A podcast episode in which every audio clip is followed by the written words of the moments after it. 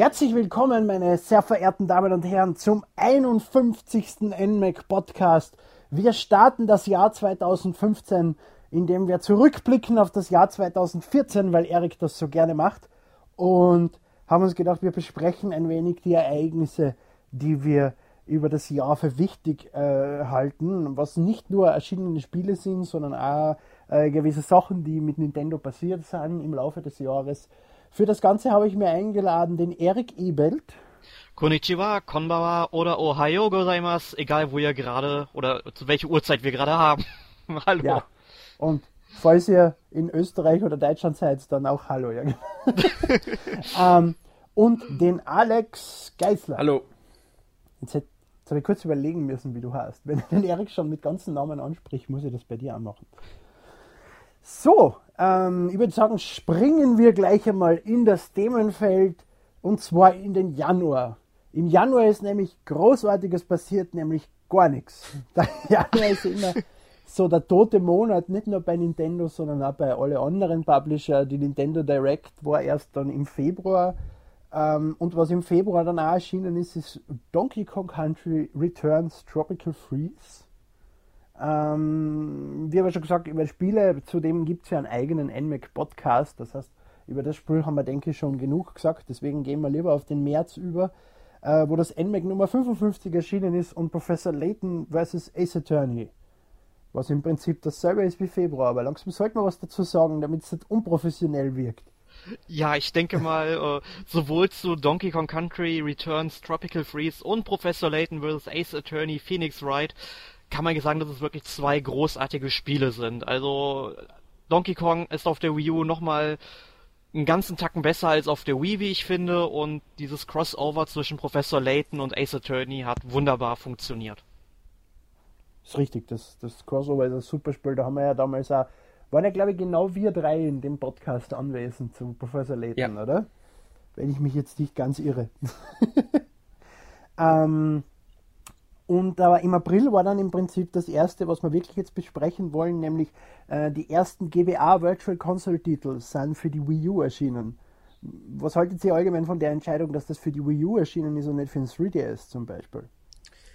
Äh, etwas seltsam, muss ich ehrlich sagen. Also auf dem 3DS wäre es mir lieber gewesen auf der Wii U. Ähm, aber es funktioniert auf der Wii U relativ gut, würde ich sagen. Ja, und ich freue mich, dass ich jetzt auch mal was zu diesem Thema sagen kann, weil wenn man sich erinnert, es gab ja einen Podcast dazu, zu diesem Thema, mhm. und an diesem Tag morgens war mein Internet tot. Und dann für zwei, drei Wochen oder so. Ich kam nicht ins Internet. Ich habe mich so auf diesen Podcast gefreut. Ich war ja zumindest froh, dass das Internet noch da war, wo ich mir dann die Spiele runterladen konnte und dann ja. wenigstens in der Zeit dann spielen konnte. Nee, aber was ich sagen wollte, ähm, ich finde es eine gute Idee, dass diese Spiele auf der Wii U erschienen sind. Äh, auch wenn ich es ein bisschen schade finde, dass man den 3DS irgendwie nicht damit bedacht hat, weil wenn man 3DS-Botschafter ist, dann hat man ja auch schon ein paar GBA-Titel auf dem 3DS gehabt. Also technisch ist es ja auf jeden Fall irgendwie möglich. Warum mhm. Nintendo das nicht wirklich macht, erschließe ich mir nicht. Nur ich muss wirklich sagen, die GBA-Spiele, die sehen auf der Wii U wirklich großartig aus, weil da gibt's ja irgendwie so einen Weichzeichner etc., womit die Spiele dann laufen. Und ich finde, das sieht auf einem, auch auf einem HD-Bildschirm richtig gut aus. Es kommt mir so vor, als ob ich vor einem Super Nintendo sitzen würde. Ist richtig, ja. Ich muss aber sagen, mir fällt die Motivation, ein Handheld-Spiel auf der Heimkonsole zu spielen, weil man einfach teilweise merkt, sie sind nicht dafür konzipiert. Ich spiele gern Virtual Console Spiele, Super Nintendo, N64 auf der Wii und so weiter und so fort. Aber mit die GBA-Spiele, ich habe mir einige gekauft und ja einige getestet, aber ich muss mich schon über, zum Beispiel habe ich mir jetzt Kuro Kuro Kurorin gekauft, meinen ersten GBA-Titel. Ich liebe dieses Spiel. Hab dann aber, nachdem ich es mir gekauft habe, meinen GBA rausgekramt und das dort gespielt. Einfach weil es mir Spaß gemacht hat auf der Konsole. Hab's auf der Wii U noch nicht einmal gestartet. Ich weiß nicht genau, warum ich das Ding überhaupt gekauft habe. Ja. Ich hab's unbedingt haben müssen. Ja, warum ich es mir jetzt gekauft habe, war klar, weil ich brauchte noch ein paar Punkte für meinen letzten 5-Euro-Gutschein hier im Nintendo Premium-Programm. Da habe ich gesagt, ach komm, ein paar Spiele, die du sowieso noch holen willst, lädst du einfach mal runter. Aber ich denke, es kommt vor allem auf das jeweilige Spiel an, welches man dann irgendwie spielt. Ich glaube, sowas wie Golden Sun oder ähm, Fire Emblem oder Advance Wars kannst du auch genauso gut am großen Fernseher spielen, weil du es ja über einen längeren Zeitraum spielst, nicht mal so zwischendurch. Dafür wäre ja ein Handheld wirklich besser. Ich finde Advance Wars ist auf der Konsole, äh, auf, dem, auf dem Handheld sehr gut. Die anderen zwei Spiele, die du angesprochen hast, sind RPGs, zu denen sage ich nichts. Aber ja, ähm, was mir halt ein bisschen stört, ist auch eben, dass es für den 3DS nicht erschienen ist, weil das eine perfekte Möglichkeit wäre, diese ganze Cross-Buy-Geschichte, wie Sony es macht. Also du mhm. kaufst dir auf der PS3 oder auf der PS4 ein Spiel und kannst es dann auf der PS Vita runterladen oder eben auf den anderen Konsolen. Äh, dasselbe Spiel, nur halt angepasst für die, für die entsprechende Konsole und du musst es nur einmal kaufen. Und äh, das bringt den Nintendo bisher nicht wirklich zu, zustande wird wahrscheinlich auch Geschäftssache sein, weil wenn sie es am 3DS rausbringen, können es die Leute dort nochmal kaufen. Aber es erscheint dort ja nicht einmal. Und wie du gesagt hast, die Ambassador Games funktionieren ja die meisten technisch einwandfrei. Bei gewissen Spielen wie Yoshi zum Beispiel gibt es leichte Slowdowns, aber das ist verkraftbar. Äh, ich hätte mir das genauso am 3DS gewünscht. Aber wenn die jetzt ohne diesen grafischen Filter versehen waren und dadurch ein bisschen pixelig vielleicht ausgeschaut haben. Aber gut, damit muss man leben. Man spielt ja jetzt keinen Titel, der gerade erst erschienen ist. Man weiß ja, wenn man das Spiel kauft, das Ding ist 2006 oder 2001 oder wann auch immer äh, auf den Markt gekommen und das ist jetzt nicht neu. Mhm. Es, es be äh, beklagt sich ja auch keiner über die Pixelgrafik beim NES-Spiel, wenn er sich über Virtual Console kauft. genau. Das ist nett, dass es auf der Wii U mit diesem Weichzeichner versehen ist und das funktioniert auch gut, aber notwendig ist er in meinen Augen auf einem Handheld nicht. Ja, dann würde ich sagen, gehen wir Richtung Mai, wo Mario Kart 8 erschienen ist. Äh, das war ja eine große, also ich will jetzt weniger aufs Spiel eingehen, als um das drumherum. Nintendo hat ja sehr viel drauf gesetzt, dass Mario Kart die Wii U mehr oder weniger rettet ähm, und hat ja auch mit, die, mit dem, äh, mit dem äh, Download-Spiel, was du dazu gekriegt hast, wenn du Mario Kart 8 gekauft hast, viel dafür getan, dass die Leute sich die Titel kaufen. Hat das funktioniert im Nachhinein betrachtet? Ich denke schon so ein bisschen. Bedingt, würde ich sagen. da waren wir gleichzeitig. Also ich denke mal, wir wollten so das Gleiche ja. sagen, dass es so ein bisschen geholfen hat. Ich denke nämlich auch, genau. Es hat ein bisschen geholfen, aber nicht übermäßig. Also nicht so, wie es Nintendo erwartet hat oder nicht so, wie ihr es erwartet habt? Beides. Weil ich habe mir nämlich nicht großes, nichts Großes erwartet, ehrlich gesagt. Ich war immer der Überzeugung, dass ein, zwei Titel nicht ausreichen, um die Wii U jetzt aus der Versenkung groß rauszuholen. Dafür brauchst du fünf Titel mindestens, die übers Jahr verteilt äh, mit großem Marketing rauskommen und alle mit dem Marketing von Mario Kart 8 und nicht nur ein Spiel. Stimmt natürlich. Also ich denke, Mario Kart 8 ist halt die Marke, die viele ähm, zu Nintendo auch wieder hätte ziehen können. Weil es gibt Leute, die würden niemals eine, Nintendo-Konsole spielen oder sagen, sie brauchen keine, aber für Mario Kart würden sie sie doch holen, letztlich. Gibt es solche hm. Leute? Kenne ich ja, solche Leute? Ne, viele, viele. Und ja, deswegen denke ich. Also ich muss schon sagen, es haben auch einige Freunde Mario Kart 8 oder eben die Wii U in dem Bundle mit Mario Kart 8 bei Launch oder kurz danach gekauft. Einfach weil es Mario Kart 8 ist. So Ganz genau. Sagst, und ich denke, deswegen war, ist die ähm, Hoffnung von Nintendo gar nicht unbegründet gewesen. Und sie haben ja zumindest in der zweiten Jahreshälfte dann mit ein paar Spielen auch nochmal versucht, was zu reißen. Sie haben nur das Marketing dabei ein bisschen zu sehr vernachlässigt. Ja. Ja, weil Bayonetta hat null Marketing im Prinzip. Captain Toad hat jetzt leichtes, also da habe ich schon Fernsehwerbung gesehen, aber das war minimal äh, Smash Brothers im Prinzip dasselbe. Da hofft Nintendo zu sehr, dass der Name der Marke äh, die Werbung allein ausreicht und das Word of Mouth, was du über Social Media und so weiter hast. Das reicht aber in meinen Augen nicht aus, bei weitem nicht aus, um, um, um zumindest derzeit, nachdem die Konsole noch wenig Leute besitzen. Ja. Ja, also ich habe ja heute erst noch irgendwie einen Artikel gelesen, wo dann über die Verkaufszahlen der Wii U dann auch ein bisschen hergezogen wurde, weil verkauft hat Nintendo jetzt sieben, siebeneinhalb Millionen ungefähr von der Wii U. Ich weiß jetzt nicht, wie die genauen aktuellen Zahlen jetzt sind. Das, der mhm. Artikel ist jetzt auch schon ein bisschen zwei, drei Wochen alt. Da kann sich also 10, 20.000 mehr oder weniger, ist, ist glaube ich egal. Na, da ist das Weihnachtsgeschäft nicht drin. Da ja, kann genau. sich schon einiges getan haben dann. Ja, nur äh, Nintendo hatte ja mal ungefähr das Doppelte angepeilt, was man jetzt bis in diesem Zeitraum verkaufen will, in den ersten zwei Jahren. Also das haben sie ja dann leider absolut nicht erreicht. Und das liegt dann auch teilweise wirklich am Marketing, wie du dann gesagt hast. Ja. Aber gut, äh, gehen wir weiter auf die Nintendo-internen Geschichten. Etwas, was mir herzlich wurscht ist, ist die Schließung von Groß Ostheim. Aber ihr habt beide darauf bestanden, dass die drin ist. Die scheint euch am Herzen zu liegen. Ja, Warum? schon so ein bisschen. Aber ich dachte, Erik darf anfangen. Ich lasse Erik den Vortritt.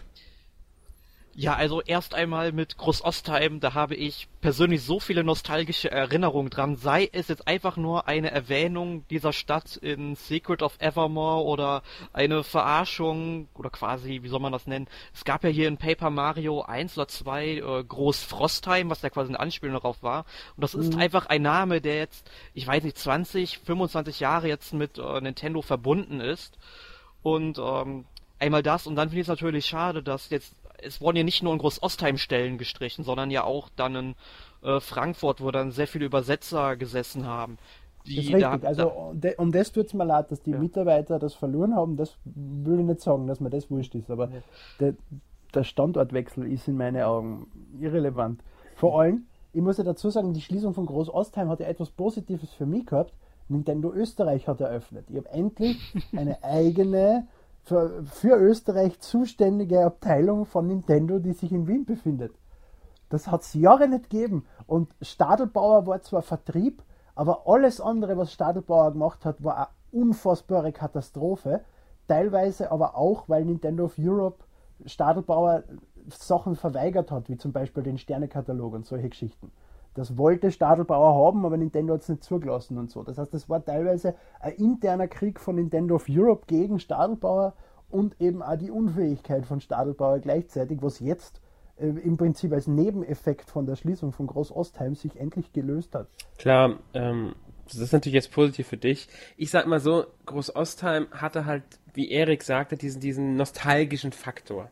Einmal durch die Spiele, dann äh, so lächerlich es klingt, es stand immerhin auf den Spielpausen drauf. SNES, NES. Groß Ostheim war mit genannt und das hatte irgendwie was Besonderes. Für mich ist es jetzt so zusätzlich noch komisch, ähm, wenn ich jetzt an der Zentrale vorbeifahre, ist ein Hänneschild ist nicht mehr da. Das ist 20 Minuten von mir nur entfernt. Da bin ich oft vorbeigefahren. Und immer war dieses Nintendo-Schild da. Das hatte irgendwas Besonderes irgendwie, an Nintendo vorbeizufahren. Ja, das konnte noch Und es ist nicht mehr da, es ist weg. Ja.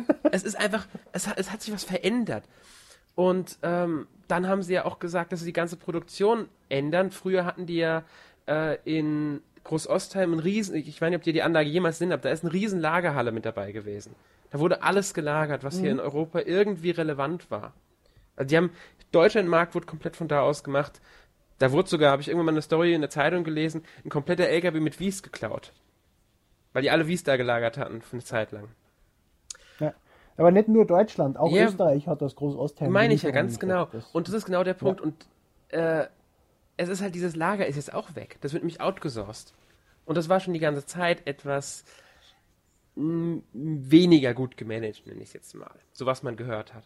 Und dann kommen einfach diese vielen Menschen, die jetzt arbeitslos sind. Das sind alleine im äh, Kreis Aschaffenburg, ist Groß-Ostheim, meine ich, ähm, sind es 130 Menschen oder so, die jetzt nichts mehr haben.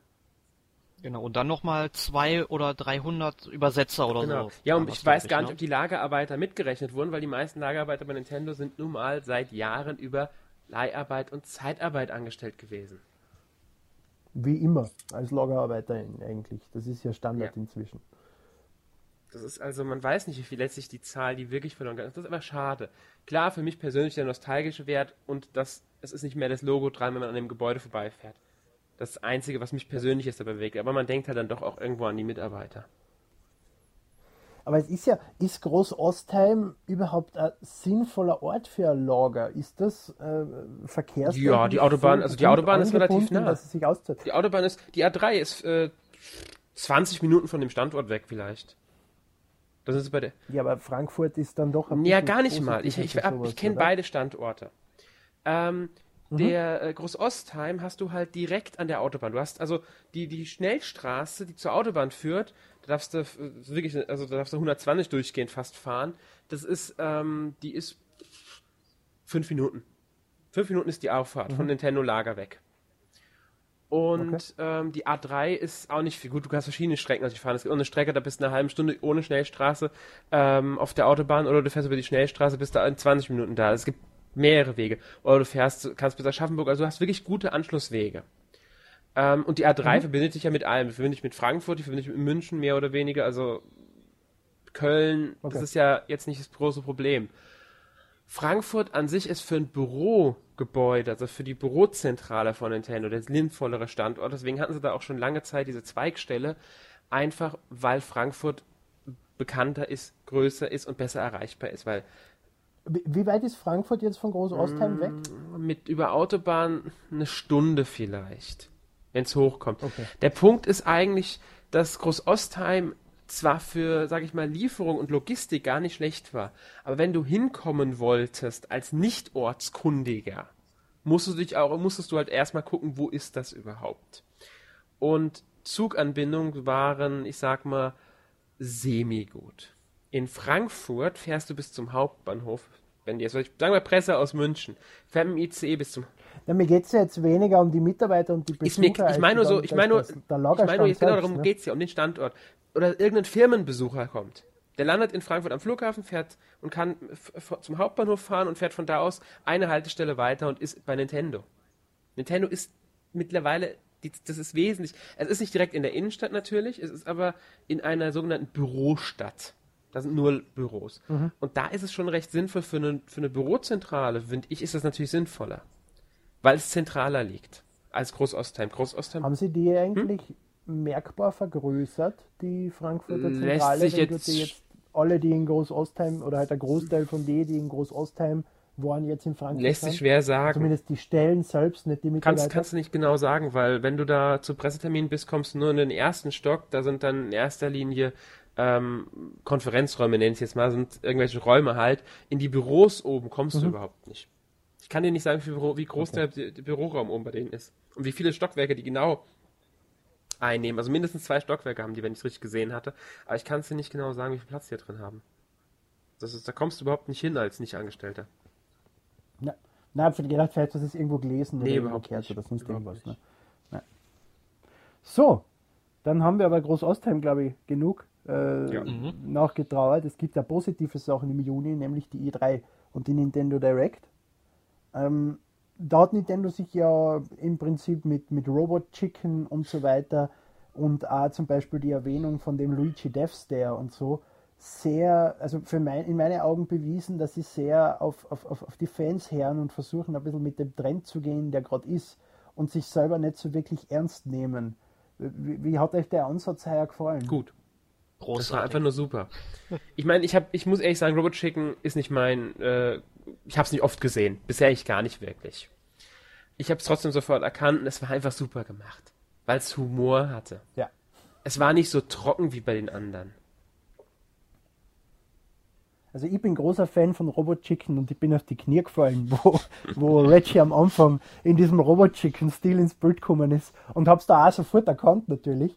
War mir allerdings erst nicht sicher, ist das einfach nur ein Abklatsch von Robot Chicken oder haben wirklich Seth Green äh, dahinter was gemacht mit dem, mit dem Ding. Und das war ja dann wirklich, es waren ja wirklich die Robot Chicken Leute dahinter, die ja auch, äh, Seth Green ist ja ein großer mhm. Nintendo-Fan. Mhm. das macht einfach Sinn, dass sie ihn das machen lassen. Und das war einfach großartig. Das Einzige, was mir gefällt hat, war äh, der, der Auftritt von, von Unnamed Action Figure oder wie die geheißen hat die man vor zwei oder drei Jahren auf der E3 kennengelernt hat. Mhm. Ich weiß nicht, du meinst, das sind diese komische Figur, die Iwata eine ganze Zeit immer wieder rumgeschleppt hat. So ist es, genau. Das wäre perfekt gewesen für sowas, wenn sie schon mit Puppen. Ja, habe ich auch drauf gewartet, ehrlich gesagt, auf das Vieh. Ich habe auf das Ding. Ich, ich, das wäre für mich sowieso ich warte bis heute auf ein Spiel mit dem Amiibo und spielbarer Charakter. Ja, ja. ja warten, wir mal die, warten wir mal die 3 2015 genau. Ab. Im Juli waren wir dann endlich wieder mal so weit und haben ein NMAC rausgebracht. Das war die Nummer 56. Das war dann äh, kurz vor der Gamescom im Prinzip. Genau, die war dann im August. Ja, irgendwie muss man das Sommerloch ja stopfen. So ist es. Und, und äh, im August haben wir uns dann auf der Gamescom getroffen. Da haben wir ja sogar einen Videopodcast veranstaltet. Allerdings haben wir den Videopodcast am Mittwoch gemacht. Ähm, Gibt es da irgendwas? Äh, Alex, du warst heuer nicht auf nee, der ich Gamescom. War nicht auf der Gamescom. Okay. Gibt es noch irgendwas Wichtiges zu sagen von unserer Seite, Erik, was äh, Donnerstag bis Samstag passiert ist? Eigentlich nicht großartig viel, ne? Außer, dass, äh, dass die Gamescom selbst eine Katastrophe war. Ja, ich meine, das wird ja jedes Jahr schlimmer. Ich glaube, das haben wir auch schon mehrmals irgendwie das schon mehrmals erwähnt. Ja. Also ich bin gespannt, ob sie 2015 nochmal irgendwie toppen können. Also nach unten. Ne? Mit Sicherheit. Äh, haben sie jedes Jahr ja. geschafft. Also warum die, nicht dieses? Und und es Nee, und was ja halt... anders war, ist, dass wir nicht mehr die Möglichkeit hatten, alle Spiele bei Nintendo sinnvoll anzuspielen. Ja, das, das war ein bisschen gestört. Das war sehr schade. Also da hoffe ich mal, dass das 2015 wieder ein bisschen familiärer wird, so wie den Vorjahr. 2014? Ja, also 2013 war es doch schon ähnlich. Da kommt man auch nicht so ohne weiteres bei denen mehr rein wie 2012, oder? Doch schon, habe eigentlich nie ein Problem gehabt. Also für die, die sich nicht auskennen, Nintendo hat im Pressebereich äh, einen Termin immer gehabt früher ähm, wo du dann eine Stunde circa mit einem Nintendo-Vertreter gewisse Spiele anspielen kannst, ähm, äh, Fragen stellen kannst und so weiter und so fort. Und dann haben sie gegenüber einen Bereich gehabt, wo du dann einfach die Spiele wirklich hast anspielen können. Dort hast du dann nach dem Termin reingehen können und so lange spielen im Prinzip, wie du willst, solange Nintendo halt dort ist. Dieser Bereich existierte heuer zwar, aber du durftest nicht mehr dort bleiben nach dem Termin. Und der war dann eigentlich leer. Und das ist zwar nachvollziehbar, weil es ja immer mehr Leute werden, die zu so einem Termin wollen, aber schade halt einfach und, und, und unpraktisch, weil wir davon ausgegangen sind, dass wir gewisse Spiele anspülen können und was dann einfach nicht der Fall war, weil ja nicht alle Spiele im äh, normalen Bereich zur Verfügung gestanden sind, wie zum Beispiel Mario Maker oder Kirby. Oder man eben horrende La äh, wo ich sagen, Ladezeiten, eine Wartezeit mit in Kauf nehmen musste, ne? wenn man mal Smash Bros. spielen wollte, wenn man nicht morgens direkt um 9 Uhr als erster dahin gelaufen ist. Dafür gibt es den Mittwoch. Das ja, ja, klar. Ähm, ist jetzt nicht so tragisch. Also ich will jetzt nicht mich aufregen in irgendeiner Form. Wir sind privilegierte Menschen und sind dankbar dafür, dass wir solche Termine überhaupt kriegen und dass das funktioniert. Es ist halt nur eine Änderung, die ich gerne hervorheben will, die einfach short war und die, die, die, die, die für uns eigentlich un, äh, plötzlich da war. Also wir, haben, wir sind davon ausgegangen, wir haben gewisse Spiele beim Termin nicht gespielt, weil wir uns gedacht haben, die sind eh dort. Und dann hat es gesagt, nein, wir müssen dort gehen. Und dann waren wir einfach für gewisse Sachen nicht bereit. Wir haben einfach anders geplant gehabt, als es dann im Endeffekt war. Ja, das kann ich so unterstreichen. Ich war ja dabei. okay. Ja, dann würde ich sagen, gehen wir über zu dem September. Da ist nämlich schon wieder das nächste NMAG erschienen, weil wir uns diesmal richtig bemüht haben, direkt nach der Gamescom ein neues NMAG mit den ganzen Gamescom-Artikeln rauszuhauen. Und ja. Hyrule Warriors ist erschienen. Ähm, die NMAX 57 Ausgabe war ja diesmal ein bisschen was anderes, Erik. Möchtest du da ein bisschen was über die Entstehungsgeschichte erzählen, damit wir auch was drüber sagen? Die Entstehungsgeschichte, ja, also wir haben uns eben gedacht, weil äh, wir einfach nicht bis zum Dezember warten wollten, wo dann unsere nächste reguläre Ausgabe erscheint, haben wir uns einfach gedacht, dass wir dann eine, ja, so eine Art Sonderausgabe ähm, ja, veröffentlichen wollen. Die kriegt dann auch eine laufende Nummer, also es ist ein, eigentlich ein vollwertiges NMAC, allerdings sind da dann nur Previews zu diesen ganzen Gamescom-Artikeln drin und ein, ja, und ein Special zur Gamescom an sich. Ähm, also ein verringerter Umfang quasi hat also ungefähr den Umfang vom Drittel vom normalen NMAC. Das sollten wir einfach nur machen, damit unsere ganzen Leser nicht so lange warten müssen. Und äh, einige Artikel hätten auch keinen Sinn mehr gehabt, wenn wir die dann in der Dezember-Ausgabe bringen können, wie dann eine Preview zu Smash Bros. for Wii U und 3DS, weil da hatten wir dann schon den Test drin. Ist aber auch, was ich so gelesen habe, bei unseren Leser ganz positiv aufgenommen worden, dass wir es so veröffentlicht haben. Das heißt, wir können eigentlich damit rechnen, dass es nächstes Jahr wieder so wird. Ja. Wenn es, ich meine, theoretisch bestenfalls bereiten wir vor der Gamescom das Heft vor und haben dann nur noch die Previews zum dazu tun. Aber das ist sich halt damals, dadurch, dass man im Juli erschienen ist, im Sommer erscheinen ja jetzt nicht unbedingt Spiele ähm, genau. ist es sich einfach so, jetzt, man kann kein Heft füllen mit einer Sommerausgabe, deswegen haben wir uns auf so eine Spezialausgabe im Prinzip äh, festgelegt. Ähm, gut, mehr ist im September dann eh schon wieder nicht passiert, aber im Oktober ist Satoru Iwata gesundet. Ja. Also, er war, ich weiß gar nicht mehr, wann, wann, ist, wann ist er erkrankt? Wann ist seine Krankheit bekannt geworden? Ich glaube schon im äh, Ende des Jahres letztes Jahr. Ja, aber wann Jahr hat er, er hat ja irgendwann, glaube ich, Mitte des Jahres äh, hat er bekannt gegeben, dass er seine Geschäfte ruhen lässt wegen einer Operation. Und im Ende Oktober wurde halt bekannt gegeben, dass er äh, soweit genesen ist, dass er seine Geschäfte wieder aufnehmen kann und ja. Genau, deswegen ist er zum Beispiel auf der E3 ist er gar nicht mehr aufgetaucht, oder? Das heißt, das war ja zumindest schon. Stimmt, auf der E3 war, glaube ich, nicht eben genau wegen den Gesundheitsgründen. Da wurden sie dann genau. erstmals so, so richtig es, ja. äh, gesagt, halt, er wird operiert und ganz genau. Ja. Und es war ja damals auch große, große Angst scheinbar um Iwata, dass ihm irgendwas passiert. Ich meine, man kann es ja verfolgen, zum Beispiel, wo jetzt vor wenigen Tagen oder na, es war glaube ich schon vor zwei, drei Wochen, hat Warren Buffett zum Beispiel bekannt gegeben, dass er erkrankt ist. Und die, äh, die Aktien sind irgendwie um 7% gesunken oder so. Wo, äh, wie heißt der Koffer von Apple? Dieser, der Mensch, der gern Äpfel frisst, bekannt gegeben hat, dass er krank ist, oder die Gerüchte eigentlich nur da waren, dass er krank ist, sind dort auch die Aktien definitiv runtergegangen. Und dieselbe Angst, wenn er nicht so sich jetzt im Aktienmarkt niedergeschlagen, hat es bei Iwata ja genauso gegeben, dass ihm irgendwas passieren könnte, dass er vielleicht todkrank ist oder sonst irgendwas, weil die verraten ja natürlich nie, wenn sie wirklich was Schlimmes haben. Und das hat ja, Iwata hat ja einiges an Genesungswünschen dann auch erreicht, was ihn sehr gefreut hat. Ja, genau, er hat sich darüber auch bei Twitter darüber bedankt, also dafür bedankt für die ganzen Genesungswünsche und äh, auch für die ähm, ja, positiven Zusprüche, als er dann wieder genesen war. Also das wurde sehr positiv aufgenommen. Jetzt nicht nur von Aktionären natürlich, sondern allgemein von der Spielerschaft wurde das äh, wohl recht interessiert mhm. verfolgt auch.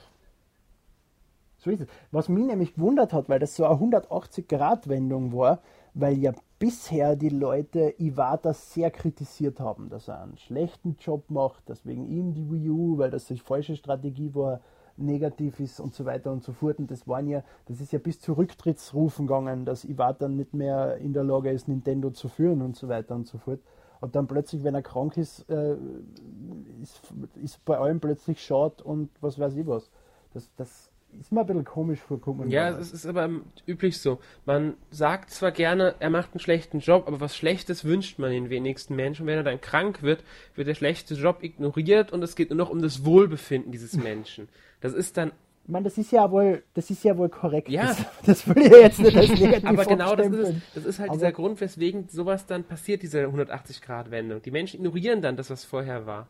Ihnen geht es dann wirklich, das ist so, das ist typisch Mensch eigentlich.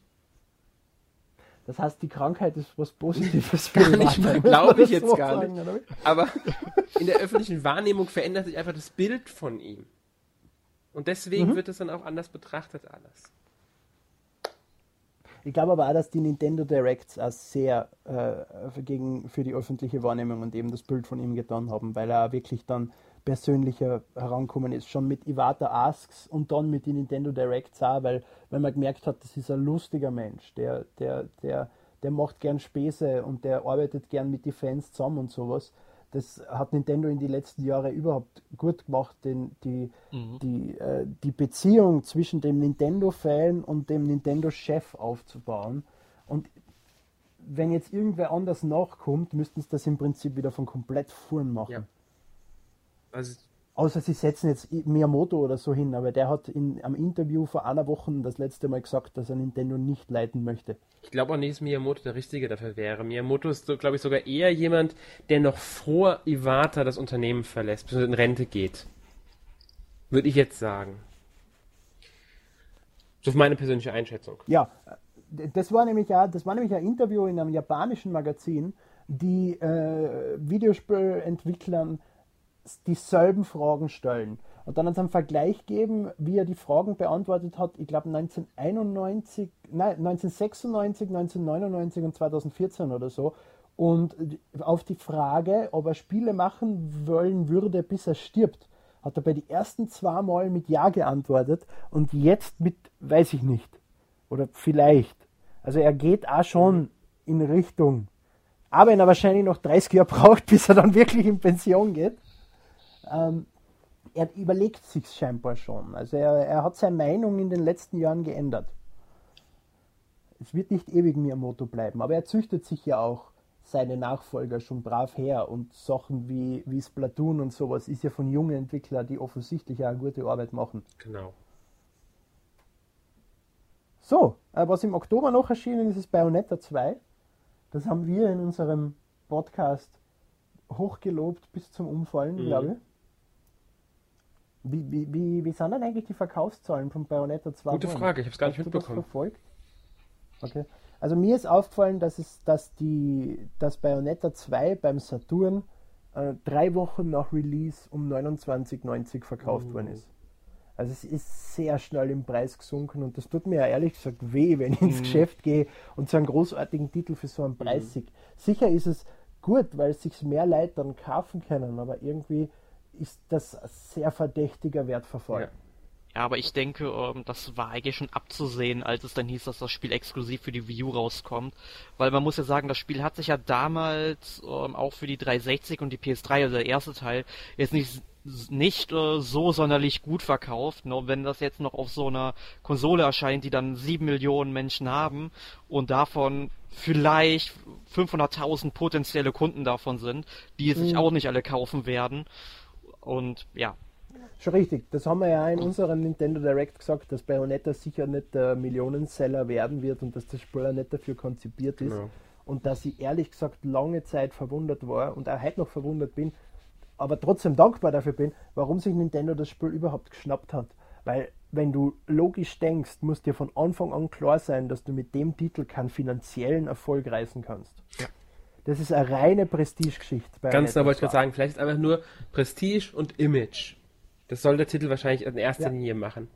Mehr nicht, glaube ich nicht. Kann ich mir nicht vorstellen. Aber um das Image zu ändern, hätte es Werbung gebraucht. ja, klar, ich meine nur, ähm, ich denke eher, dass Nintendo die äh, Fans, den Fans damit ein Geschenk machen wollte, vielleicht als Image-Grund.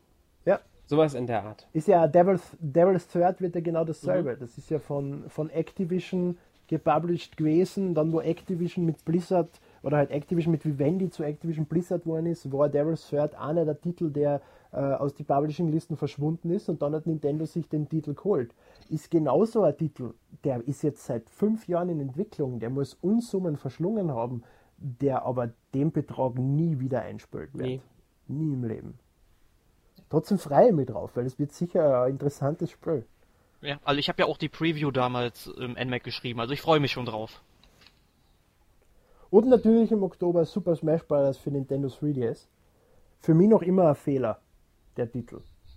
Sehr guter Titel, das will ich ja nicht verschweigen, aber zumindest zuerst die Handheld-Version zu veröffentlichen, ist für mich ein großer Fehler gewesen. Das habe ich vorher gesagt und wenn ich es jetzt im Nachhinein betrachte, dasselbe, weil ich habe mich teilweise positiv reden lassen, dass die Leute, die Handheld-Fassung sich gekauft haben, dann auf die große Konsole umsteigen werden oder so. Aber ich habe jetzt so viele Bekannte, die sagen, na, ich habe ja eh die Fassung am 3DS, warum sollte ich mir die Wii U-Fassung noch kaufen? Die aber auch schon eine Wii U zu Hause haben. Das heißt, nicht einmal die, die die Konsole schon haben und nur 50 Euro zahlen müssten für dieses wirklich geile, großartige Spiel, tun das, weil sie die 3 40 Euro Handheld-Fassung schon haben und sich nichts mehr erwarten von dem Heimkonsolentitel. Ist ein Problem, natürlich. Okay. Aber im November kam ja dann auch endlich Super Smash Bros. for Wii U. Und am selben Tag Pokémon Omega Rubin und Alpha Saphir. Ganz genau. Und die Amiibo nicht zu vergessen. Unser nächstes großes Thema in diesem Podcast, würde ich mal sagen. Wir halten es für keine gute Idee, einen eigenen Amiibo-Podcast zu machen, befürchte ich. Also noch weil, nicht. Weil ähm, das nicht gut enden würde für diese netten Figuren. Also, wer es im, im NMAC gelesen, also sagt ihr mal erst was zu die Amiibo. So, Ja, ich würde mal sagen, ich habe es gerade angesprochen, dann führe ich das nochmal hier weiter.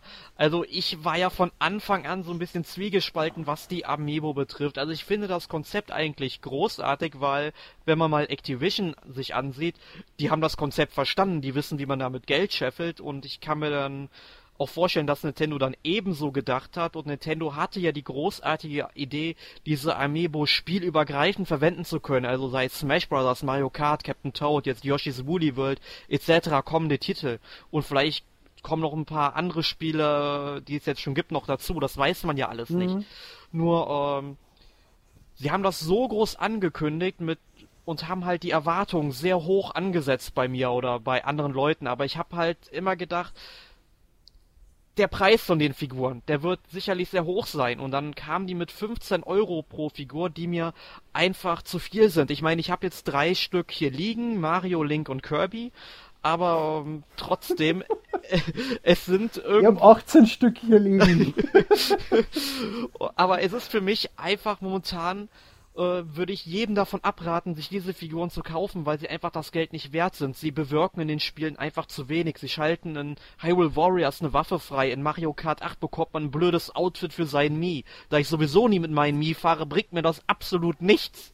Das, das, das ist aber, du brauchst den Amiibo nur ein einziges Mal, um für Mario Kart 8 das freizuschalten. Das heißt, du kannst dir auch von einem Freund einen Amiibo ausborgen, ihn bei dir draufstellen und das war's dann im Prinzip. Und mehr, du wirst ihn nie wieder brauchen für Mario Kart. Ja, nur blöd, dass die ganzen Freunde, die eine Wii U haben, alle weiter weg wohnen. Oder die alle Amiibos auf der Wand hängen haben. das das äh, äh, wissen ja. die Hörer ja nicht. Wir aber, aber, sehen Emil gerade über die Kamera, der an seine Wand guckt. aber ähm, auch was, was die Integration in Smash Bros. betrifft, finde ich, ist es eine Katastrophe. Ja ich habe mir erwartet, also ich bin ja großer Fan von Skylanders. Ich finde, dass Skylanders das Konzept ganz gut umsetzt. Die Preise von den Figuren zwischen 6,90 und 12,90. Gut, manche kosten auch 14,90, aber die sind dann groß. Also das sind zum Beispiel die Trapmaster von Skylanders Trap Team, die kosten ein bisschen mehr. Aber ich finde, die Skylanders sind sowohl schöner designt, abwechslungsreicher designt, um einiges schöner hergestellt Dort gibt es keine irgendwelche Plastikständer, die irgendwie deppert rumstehen oder so, weil die Figuren einfach so da stehen, dass sie stabil stehen. Und sie sind auch, es gibt dort keine äh, Gesichter, wo es so ausschaut, als ob er aus Schmerzensgründen irgendwie gerade schielt oder sonstige Sachen. Ähm, Skylanders kosten weniger, können auch im Spiel mehr, weil das hat ja jeder Skylander seinen eigenen Voice Actor, seine eigene äh, seine eigenen Fähigkeiten, du kannst ihn spülen, du kannst ihn äh, upgraden und so weiter und so fort. Was kann ein Amiibo in Smash Brother? Er kann selbstständig kämpfen und wird mit der Zeit durch das höhere Level besser. Das kann ich genauso, indem ich einen Computergegner rein tue und einfach die Computerschwierigkeit einstelle. Mehr bringt ein Amiibo nicht. Wenn das wenigstens ein spielbarer Charakter gewesen war, weil es gibt ja bei Smash Brothers ähm, diese Custom-Charaktere. Du kannst deinen Charakter mit Items und mit, mit äh, Hüten und so weiter verbessern. Und das funktioniert alles nicht. Ich kann meine wertvollen Items an mein Amiibo verfüttern, dass er sie auffrisst, damit der Computergegner dann mehr kann. Was mir überhaupt nichts bringt. Warum ist die Figur nicht steuerbar? Und die, die, die, die, die Integration in die anderen Spiele ist genauso für einen Hugo. Das kann man sich sparen. Und dass die Figuren in ihrer Originalverpackung unten einen Alu-Block draufkleben haben, einen Alu-Sticker, der verhindert, dass die Figur scannbar wird, ohne dass man sie auspackt, ist für Sammler wie mich eine unfassbare Katastrophe. Und das sind, auch wenn sie scheiße ausschauen, Sammelfiguren. Deswegen habe ich ja alle.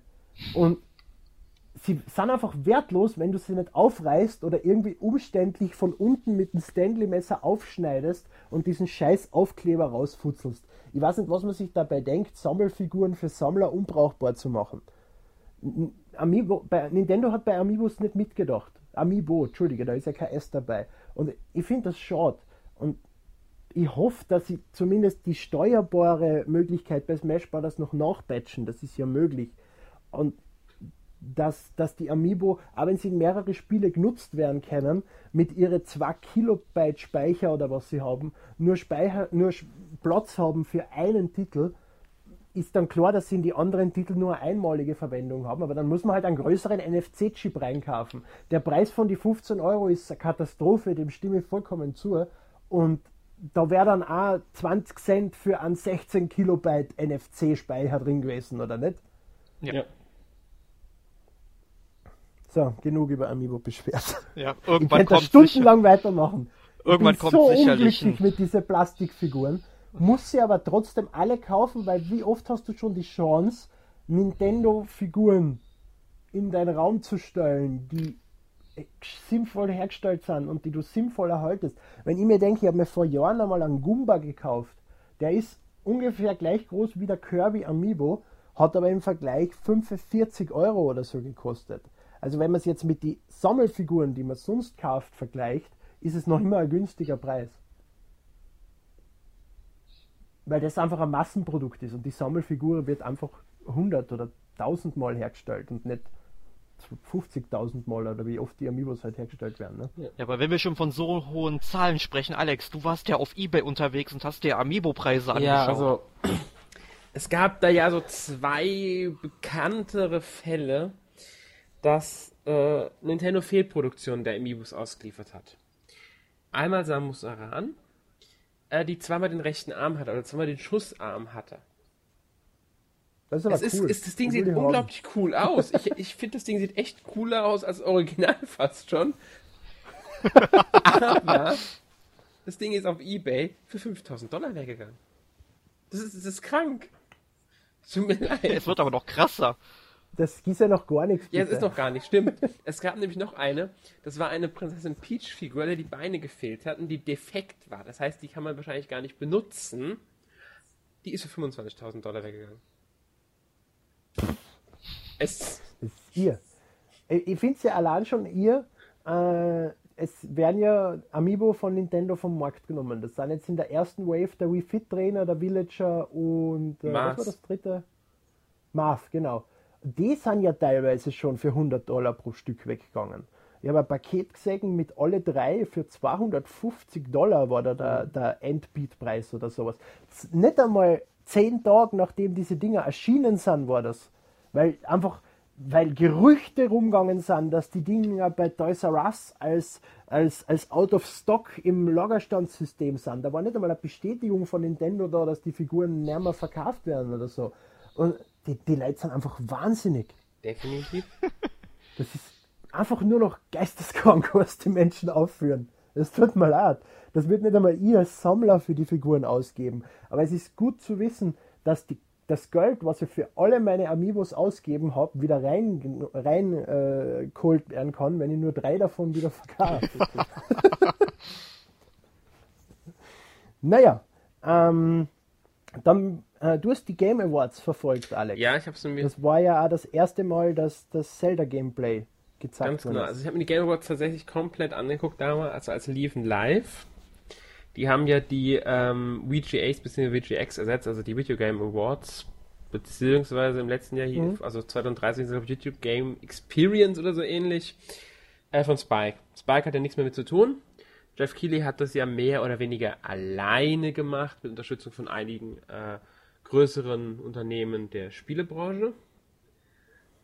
Das hat ja teilweise damit zu tun, dass Game Trailers im Prinzip äh, alle rausgeschmissen hat, die irgendwie damit was zum tun gehabt haben und plötzlich alle auf der Straße gesessen sind, weil sie alles umgedreht genau. haben. Genau. Ähm, es gab halt wieder, im Grunde muss man sich vorstellen, wie die äh, ursprünglichen VGAs es gab eine ähm, große Bühne, es war fast schon Oscar-like, ein bisschen gemacht, ähm, mit Publikum, das meiner Meinung nach bezahlt wurde oder aus äh, Bekloppten bestand, so wie die gejubelt haben. Äh, tut mir leid, anders kann ich mir das nicht erklären. Ähm, und ja, es war halt eine ganz normale Award-Show in erster Linie, ersten Mal die Preise wurden vergeben. Ich fand es schade, dass ein paar Preise wirklich so im Nebenbei, also so im, nicht mehr auf der großen Bühne, sondern Jeff Keighley stand da und hat dann gesagt, ja, übrigens, das und das Spiel hat den und den Preis gewonnen, fertig. Vorbei. Ähm, manche standen dann da, äh, wirklich mit, irgendwo mitten im Publikum auf so einer kleinen Bühne war das und hat dann gemeint, dass, äh, also neben ihm stand dann irgendjemand, hat dem Typen den Preis gedrückt für irgendwas. Fertig. Ähm, deswegen ist natürlich schnell klar gewesen, der eigentliche Grund für diese ganze Show, das eigentliche, was die Show getragen hat, waren die Trailer für Spiele. Und da wurde einiges gezeigt. Also es wird, es wird äh, Weltpremiere, äh, Weltpremiere gezeigt, neue Spiele, erstmals Material zu spielen, das erste Uncharted 4 Gameplay. Nee, es war bei, es war bei der PlayStation Experience, was hat Sony gezeigt? Egal, auf Nintendo hat erstmal Zelda Wii U, Zelda, ähm, Zelda Gameplay gezeigt. Was natürlich ganz Unfassbar. groß war für, für Nintendo. Also für Nintendo-Verhältnisse wirklich unfassbar, dass sie das auf einer externen ja. Show sozusagen, die weigern sich ja teilweise schon auf der E3 äh, in die letzten Jahre. Also bevor die Nintendo Direct gekommen ist, wollten sie ja teilweise bei der E3 nicht mehr teilnehmen mhm. und haben ihre eigenen Veranstaltungen gemacht und so weiter und so fort. Und das ist jetzt eine komplett externe Veranstaltung und das ist der wichtigste Titel der nächsten Ja, Nintendo Jahre. war halt einer der ähm, mit, ich sag mal, äh, Veranstalter ist falsche Wort, aber die haben es unterstützt offiziell. Reggie war relativ viel und relativ oft zu sehen. Der war mit auf der Bühne, der war außerhalb der Bühne zu sehen, den hast du öfters mal gesehen. Ich glaube, die haben so insgesamt drei, drei neue Trailer gezeigt. Einen zu Mario Maker. Ähm, da haben sie dann, glaube ich, offiziell gezeigt, dass man nicht nur zwischen der Ansicht von klassischen Mario und äh, Mario U umschalten kann, sondern auch Mario, äh, Super Mario Bros. 3 Theme nehmen kann oder sowas. Dann hatten sie, glaube ich, Ja. Splatoon gezeigt, wenn ich mich nicht ganz täusche. In Singleplay oder war das auf bei der Nintendo Direct? Das war bei Nintendo. Irgendwas haben sie noch gezeigt. Kann das auch Split Und, und ganz so nebenbei bestätigt, dass Star Das, Fox das nächstes war Jahr Zelda Zelda noch am genau. Markt Das kommt. ist, erscheint noch vor Zelda. Das war unglaublich. Ich hätte nicht erwartet, dass, dass Nintendo Star Fox überhaupt noch wiederbelebt. Dann kommt diese, dieses komische, diese komische Tech-Demo, die im Prinzip nur aus einem A-Wing und einem Haufen grüner Fläche bestanden Mhm. ist. Und jetzt sitzt er da in dem Trailer und so nebenbei, ja, ja, ja, Star Fox, weißt schon, das bringen wir auch noch raus nächstes Zelda. Jahr. So geil, ich bin so ein Star Fox-Fan und ich bin so glücklich, dass Star Fox erscheint und dass, dass sie das so erwähnt haben. Und was, was abseits von die Trailer bei Mario Maker bitte, Koji Kondo am Klavier auf der Bühne. Ja, das ist also so, eröffnet die, das Ganze am Klavier und den Abschluss hat er, glaube ich, auch gemacht am Klavier noch. Das war einfach Hammer. ja. Ja. Weil man hat ja von Koji Kondo in die letzten Jahre weniger gehört, er hat ja immer weniger Kompositionen zu die Spiele beigetragen.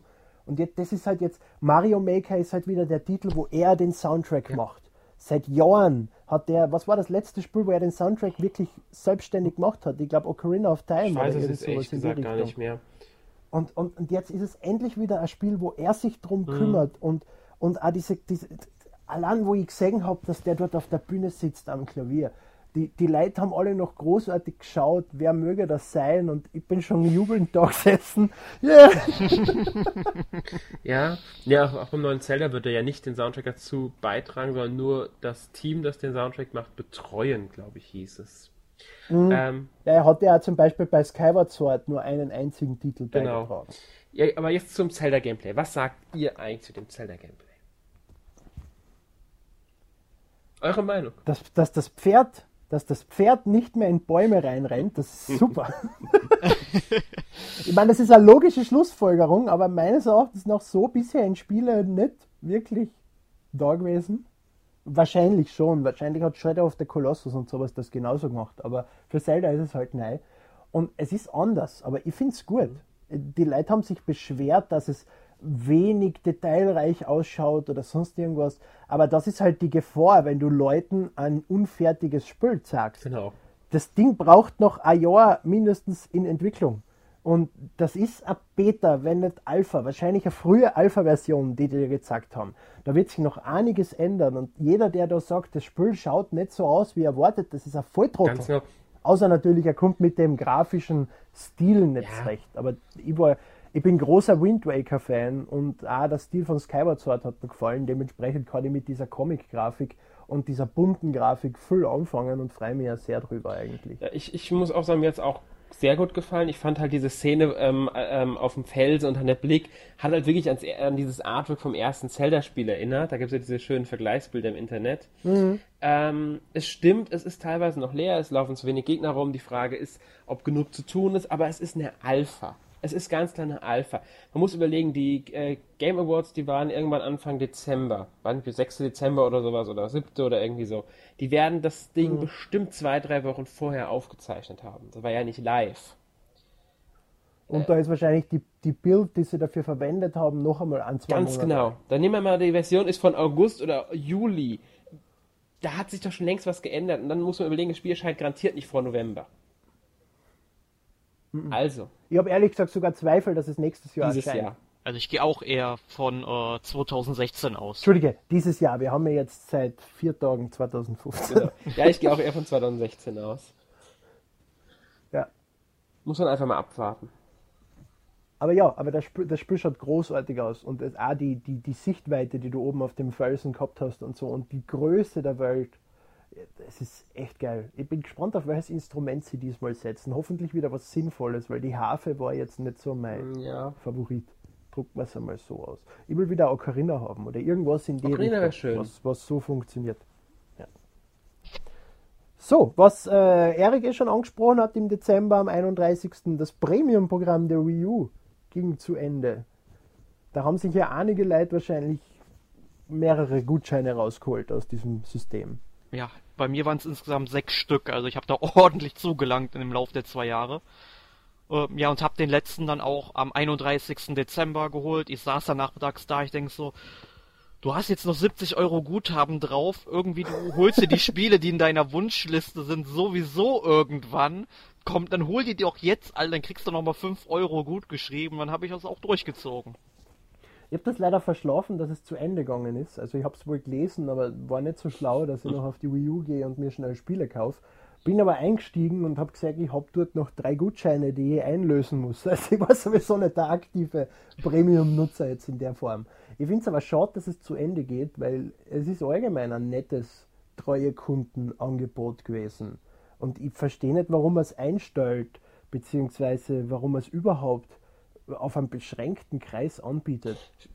Find, das ist dasselbe wie die Sterne im Prinzip. Wenn jemand 50 Euro ausgibt, kriegt er einen 5-Euro-Gutschein geschenkt. Was ist so negativ dran? Ja. Stimme ich dir zu. Ich muss sagen, ich habe es so gut wie gar nicht genutzt. Ähm, aber ich fände es auch schön, wenn es weiter bestehen würde. Habe mich einfach angewundert, was soll das? Warum nur ein Teil der, der, der, der Käufer? Warum begrenzt? Macht doch eigentlich keinen Sinn. Das, ist, das Premium-Programm müssten sie größer Ja. bewerben. Das könnte sogar Käufer anlocken, theoretisch. Im kleinen Rahmen. Auf jeden Fall vor allem, vor allem Käufer in den E-Shop locken, weil es ist ja, Nintendo pusht ja sehr, dass die Leute auch die, die großen Retail-Titel nicht mehr im Handel kaufen, sondern im E-Shop. Und wenn du dann einen 60-Euro-Titel kaufst, kriegst du 6 Euro davon wieder retour. Das war jetzt definitiv auch ein Grund für mich, jetzt gewisse Spiele im E-Shop zu kaufen und nicht im, im äh, normalen äh, Geschäft. Ganz genau. Also sie hätten das mehr promoten müssen, gerade über die Wii U selbst auch. Ähm, die Möglichkeiten dazu haben sie. Und es einfach dauerhaft machen müssen. Das, Ja.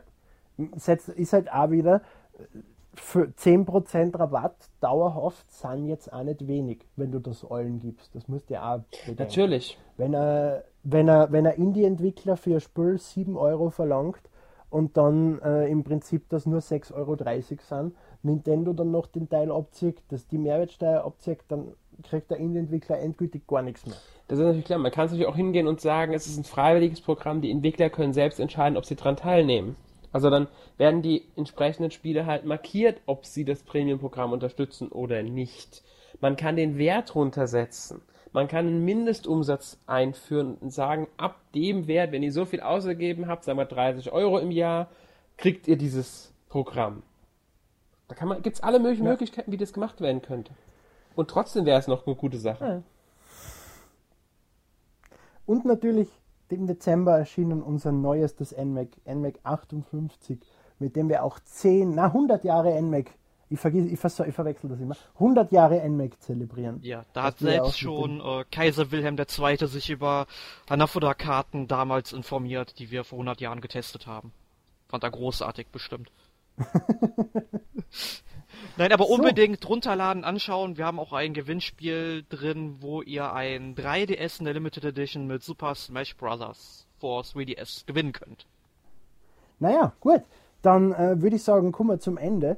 Was sind denn eure äh, Tops und Flops des Jahres 2014? Aber nicht, wenn zumindest jeder ein, ein Top und ein Flop zum Besten geben würde. Ja, also ähm, ein Flop irgendwie, muss ich sagen, mir gefiel, sag ich mal, Smash Bros. und Mario Kart 8 nicht so gut wie erwartet. Das sind nach wie vor tolle Spiele. Ich habe aber irgendwie mehr erwartet, dass es die Wii U ein bisschen mehr pusht, also auch inhaltlich. Ähm, und Top ist eigentlich jetzt gar nicht auf einen Nintendo-Titel bezogen, sondern eher habe ich mich vor zwei, drei Wochen sehr darüber gefreut, dass endlich, endlich Sega Erbarben mit uns hatte und endlich kommt Yakuza 5 in den Westen. Und da freue ich mich doch sehr drüber, wenn es auch nur hier als Download-Version für die PS3 erscheint und nicht als Retail-Titel, aber trotzdem. Dankeschön nochmal an dieser Stelle. Ja. Alex? Ähm, schwer zu sagen. Ich will mich trotzdem jetzt mal auf Nintendo beziehen, weil sonst wird es zu Nintendo unlastig. Ähm, mhm. Flop würde ich jetzt klar, äh, ja, die, äh, das Spieleangebot auf beiden Konsolen. Das hat sich zwar, also auf 3DS und Wii U, es hat sich zwar immer insgesamt gefangen, aber ich fand es dennoch dieses Jahr gerade auf dem 3DS etwas schwach. Insgesamt betrachtet. Mhm. Über das ganze Jahr. Mhm. Äh, und mein mhm. persönliches Top, muss ich sagen, war das, der Post-E3-Presseevent bei Nintendo in Frankfurt, äh, weil ich dort unglaublich oft Splatoon zocken konnte mit äh, anderen Presseleuten, mit Nintendo-Leuten und mit Satoru Shibata persönlich. Und das ist einfach ein Highlight. Hast du gewonnen oder verloren? oder warst Team. du mit ihnen am Team? Also gegen ihn habe ich nicht ah, verloren. Okay. Ähm, ich habe hab sowohl in Gewinner als auch in Verliererteams gespielt. Du hast mit ihm, du hast mit ihm verloren. Nee, mit ihm gewonnen haben wir sogar. okay. Es war schon ein ah, beim, Event. Bei mir top, äh, aber du jetzt gesagt hast, das waren wenig Spiele, ist für mich top trotzdem immer die Qualität der Spiele, die erschienen sind. Mario Kart 8 ist ein Hammer, Smash Brothers ist ein Hammer, Captain Toad, ich weiß, es ist Anfang 2015 erschienen, aber ich habe es schon im Dezember gekauft, deswegen zählt es für mich 2014 das Spiel. Ist super, Bayonetta 2 ist ein unfassbarer Hammer und einfach, wenn Nintendo ein Spiel veröffentlicht, das ist eh schon immer so eigentlich, aber heuer ist es mir noch umso mehr klar geworden, weil diese großen äh, Marken erschienen sind auf der Konsolen und sie waren alle großartig. Und das ist für mich jetzt im Prinzip das Top und Flop habe ich glaube ich schon angesprochen. Diese grauslichen Plastikfiguren. Ja die trotzdem alle kaufe, aber sie sind einfach nicht schön, sie funktionieren nicht gescheit und ich will sie nicht haben, aber ich muss sie alle haben. Also man kann es mir, man kann's mir ja gar nicht negativ anrechnen, weil ich sie ja trotzdem kaufe. aber damit, damit, äh, damit äh, kritisiere ich sie wenigstens zugrunde, äh, zu Recht, weil, oder mit, mit, mit, mit, mit äh, fundierten Hintergrund, weil ich, mir jeden, weil ich mir jeden einzeln, weil ich mich über jeden einzelnen geärgert habe schon. Naja, ähm, was habt ihr letzte Woche so gespielt? Damit wir jetzt nach einer Stunde endlich einmal zum Schluss kommen. Ja, also äh, ich habe endlich nach vielen, vielen Wochen The Evil Within auf dem PC beendet. Wie gesagt, Spiel hat mir nicht so gefallen, wie es bei uns zum Beispiel dem Jonas in der Redaktion gefallen hatte. Der würde, glaube ich, fast alle Argumente, die ich bringe, hier entkräften. Nur wie gesagt, Shinji Mikami, der versucht hier irgendwie äh, an Resident Evil und Resident Evil 4 anzuknüpfen und ich finde, das gelingt ihm an beiden Stellen nicht so richtig. Also ich finde es nicht so toll und dafür finde ich aber Shovel Knight super auf der Wii U. Habe ich dann die Woche auch runtergeladen, auch schon durchgespielt, ist quasi eine Ode an die alten Mega Man Teile, wenn Mega Man natürlich noch ein bisschen klassischer und eigentlich auch besser ist, weil so die ganzen Bossgegner, da haben halt äh, Yard Club Games noch nicht so den ähm, Dreh raus, aber trotzdem, das wird schon. Und dann habe ich auch noch Captain Toad durchgespielt. Und äh, das ist ebenfalls ganz gut geworden, wenn auch nicht so gut, wie ich das vielleicht erhofft hätte. Aber ich denke, da können wir an anderer Stelle nochmal mehr zu sagen. Ja, nächste Alex. Woche in unserem Podcast. Ja, ähm, ich habe nicht viel gezockt. Ich habe eigentlich nur Never Alone gezockt. Das auf dem PC. Ja. Okay. Kleiner Indie-Titel äh, geht um eine Inupiat-Legende, also ähm, Ureinwohner von Alaska. Geschichtlich äh, gut, spielerisch ganz nett. Ja. Bei mir war es The Binding of Isaac Rebirth auf der PlayStation Vita. Zu jeder Möglichkeit, die ich noch gehabt habe. Jeden Abend, bevor ich schlafen gehe, eine Runde am PC, in der Pause, während ich Fernsehen schaue. Immer. Ich spiele seit Tagen nur noch The Binding of Isaac Rebirth und ich kann nicht aufhören damit.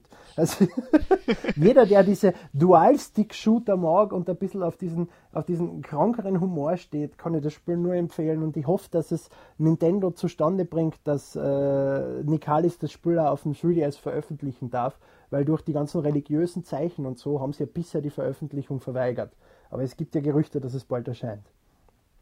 Naja, nächste Woche, wie schon erwähnt, unser Podcast zu Captain Toad Treasure Tracker.